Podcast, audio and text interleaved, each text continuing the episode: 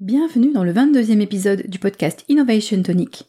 10 habitudes à prendre pour bien développer ton business, première partie. La réussite d'un entrepreneur dépend de multiples facteurs. J'en parle souvent dans les épisodes du podcast.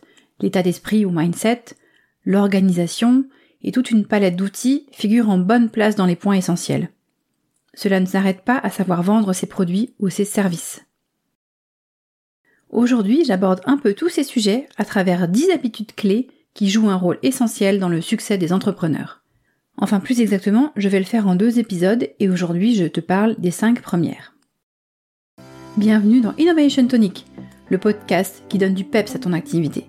Tu es entrepreneur ou porteur d'un projet Je suis ravie de t'accueillir sur le podcast. Chaque semaine, je vais te donner mes meilleurs conseils, astuces et outils pour t'aider à avancer dans ton projet. Je m'appelle Marie-Laure Jourdain et j'ai créé le programme Cornaline à destination des créateurs d'entreprises. C'est un programme d'accompagnement à la création d'une entreprise porteuse de sens avec lequel je me sens personnellement très alignée. Allez, on démarre avec la première habitude. Il s'agit de s'interroger sur son business. Savoir prendre du recul, ce n'est pas simple, mais c'est la clé. Je sais que tu es pris par tes tâches quotidiennes et que tu manques de temps. Pourtant, Prends une heure ou deux pour réfléchir sur ton activité et voir en quoi tu peux l'améliorer. Voici des exemples de questions que tu peux utiliser. Est-ce que je me sens aligné avec ce que je fais? C'est-à-dire, est-ce que cela correspond à mes valeurs? Est-ce que je vais bien dans la direction que je m'étais fixée? Est-ce que je ne me suis pas oublié quelque part en chemin? Reprends les objectifs que tu t'es fixés et regarde objectivement où tu en es. Est-ce que tu les as atteints Dépassés? Sinon, est-ce que tu en es loin? Si oui, pourquoi? Et sinon, pourquoi aussi? Analyse la situation sans culpabiliser et cherche ce que tu peux changer pour parvenir à ces objectifs. Remets-les à jour s'ils ne sont plus adaptés. Et si tu ne t'es pas fixé d'objectifs, c'est le moment de les poser par écrit. Ensuite, tu peux rentrer dans des questions plus précises sur le business lui-même, je t'invite pour cela à écouter ou à réécouter l'épisode 11 où j'en parle. C'est celui qui porte sur euh, l'innovation de business model. Deuxième habitude, désencombre ton espace de travail. Alors là, j'avoue, je suis une très mauvaise élève sur ce sujet. J'ai encore besoin de peaufiner mon organisation. Alors je modère quand même mes propos. Quand on a besoin de créer, on peut avoir besoin d'avoir des choses autour de soi, des objets, des livres, des papiers, des, carnets pour prendre des notes ou des objets qui évoquent euh, un univers dans lequel on, se sent bien. Ça, c'est au moment de créer, c'est pas le cas pour tout le monde, mais c'est mon cas. Cependant, on n'a pas besoin de créer toute la journée, et le reste du temps, c'est vrai que avoir un espace de travail rangé et organisé, ça aide à avoir l'esprit plus clair, à être mieux structuré dans sa tête, et je pense à se sentir mieux. Mais comme je le disais, c'est un conseil que j'ai un petit peu de mal à appliquer moi-même et j'y travaille encore. J'ai des progrès à faire. Pour le désencombrement, tu as la méthode Conne-Marie par exemple. Alors euh, tout le monde en a entendu parler, hein, de, je pense, de Marie Kondo et de sa magie du rangement.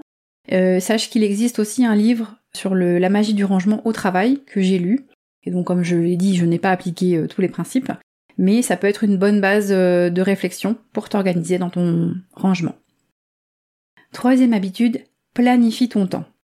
Plus ton business va se développer, plus tu auras de tâches différentes à accomplir, plus tu ressentiras le besoin de t'organiser. Au début, tu as du temps pour te former, pour faire toi-même plein de choses, pour créer des contenus, et puis tu as un réseau de plus en plus étendu à entretenir, des clients pour lesquels il faut réaliser des missions, avec lesquels il faut entretenir une relation, et cela peut devenir la cata. Car si tu lâches la prospection par manque de temps, le flot de clients va rapidement se tarir. Pour autant, tu ne peux pas bâcler non plus ton travail pour les clients. Bref, avec la diversité des tâches à accomplir, planifier ton temps est indispensable. Mais comment s'y prendre? Alors, je vais te partager mon organisation actuelle, qui évolue régulièrement en fonction des problématiques que je rencontre et des outils que je teste. J'ai pas mal utilisé l'agenda 110, et je le trouve très bien pour réfléchir à ses objectifs de vie. J'en avais déjà parlé euh, dans un précédent podcast, euh, il me semble. Par contre, euh, avec le recul, je le trouve moins bien sur la planification. Pour moi, il manque une vision à la semaine et une liste des projets en cours. Je l'ai donc mis de côté pour le moment et je teste d'autres outils. À la base, je suis très axée papier. Les papiers, les carnets, les jolis carnets, les stylos, enfin c'est ma passion. Je cherche à me modérer un petit peu sur le, sur le sujet. Cela dit, j'ai malgré tout ressenti le besoin de passer à une version numérique de la gestion de mon temps très récemment. J'ai testé ClickUp, que j'utilise actuellement pour gérer certains projets comme les lancements avec des plans d'action et pour mon planning éditorial, donc de, de contenu euh, sur les réseaux sociaux. J'utilise par ailleurs enfin euh, Notion ou Notion également après en avoir tant entendu parler. Et donc je l'utilise mon planning à la semaine que je vois sur une seule page. Je pourrais très bien faire ça sur Excel, on est d'accord. Mais il y avait un agenda hebdomadaire tout prêt sur Notion avec des listes de tâches et je trouve ça plus convivial et esthétique euh, qu'Excel. On peut cocher facilement les tâches, les déplacer d'un jour à l'autre, en créer de nouvelles, bref, c'est très vite pris en main. Et comme je travaille principalement sur mon ordinateur, ça me permet de passer d'une fenêtre à l'autre et dès que j'ai accompli une tâche, d'aller euh, cocher dans mon agenda sur Notion la tâche accomplie. J'ai encore un million de choses à découvrir sur Notion, mais j'y vais progressivement. Ce qui est pas mal, c'est de coupler ces deux outils avec l'agenda 110 pour faire le lien avec les objectifs mensuels, annuels. Par la suite, je pense que j'intégrerai cela dans Notion aussi. Quatrième habitude, prends soin de toi. Tu sais ce qu'on dit Pour aller loin, ménage ta monture. Non, non, ne rigole pas, c'est hyper important, même si c'est une vieille expression. C'est un apprentissage essentiel pour devenir entrepreneur. Il n'y a vite plus de limites entre ta vie personnelle et ta vie professionnelle. La déconnexion est encore plus difficile, je trouve, qu'en étant salarié. En plus, on est en général passionné par ce qu'on fait et on ne compte pas ses heures.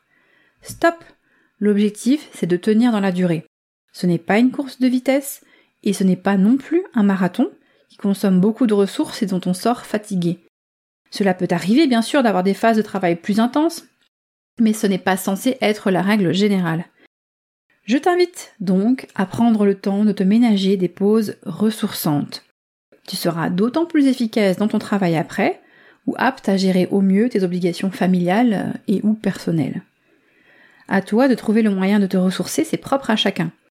Ça peut être de passer du temps avec tes enfants, si tu en as, ou avec ton conjoint, te promener, faire du shopping, lire un livre, méditer, pratiquer un loisir créatif, regarder un épisode de série. Attention néanmoins à l'abus d'écran, surtout si tu travailles déjà sur ordinateur toute la journée. Déjeuner avec ton amoureux ou ton amoureuse, aller boire un verre avec un copain ou une copine, t'occuper de ton animal de compagnie, oui oui, il paraît que ça détend. En plus, ton cerveau continuera à travailler en arrière-plan pendant que tu te détends. Enfin, j'arrive à la cinquième habitude pour l'épisode du jour, fais des plans d'action. J'ai déjà parlé de planification avant et j'ai mentionné euh, brièvement les plans d'action. Pourquoi j'en reparle ici Les plans d'action, je trouve ça super utile quand on se lance dans un nouveau projet, surtout s'il nous fait peur. Par exemple, je l'ai fait pour le podcast. C'était complètement nouveau pour moi, je suis sortie de ma zone de confort. Alors après avoir regardé quelques vidéos sur la façon de procéder, et m'être créé une culture sur le sujet, j'ai pris une feuille, oui oui, encore le papier, hein, j'avoue, et j'ai listé toutes les tâches à accomplir jusqu'à la mise en ligne de mon premier épisode. Il n'y en avait pas tant que ça finalement. Et je les ai toutes faites en très peu de temps. J'ai moi-même été surprise de la simplicité du suivi de ce plan d'action. J'en fais très souvent. Par exemple, pour le lancement de mon programme Cornaline, pour la création en cours de ma chaîne YouTube, et comme je te le disais euh, avant, maintenant je fais ces plans d'action sur ClickUp. Quand tu as un nouveau projet à mettre en route, souvent tu as des blocages, tu imagines des difficultés là où il n'y en a pas. Le mieux est donc de poser des tâches les plus simples possibles, puis de suivre la liste, une tâche après l'autre, et donc potentiellement un problème après l'autre. Voilà, c'était les 5 habitudes du podcast d'aujourd'hui. J'espère qu'elles te seront utiles au quotidien. Pour m'aider, pense s'il te plaît à me laisser un avis sur iTunes et à mettre 5 étoiles sur la plateforme d'écoute. Je consacre beaucoup de temps à la préparation de ces épisodes et j'aimerais qu'il puisse profiter au plus grand nombre de personnes. Plus il y a d'avis, plus il y a de personnes qui mettent une note, plus il y a de personnes qui euh, seront susceptibles de découvrir le podcast, ça le fait monter dans les classements. Et en plus de ça, ça me ferait très plaisir de recevoir des avis, de savoir ce que vous pensez du podcast. À la semaine prochaine pour la partie 2 avec les 5 autres habitudes à mettre en place. Bonne semaine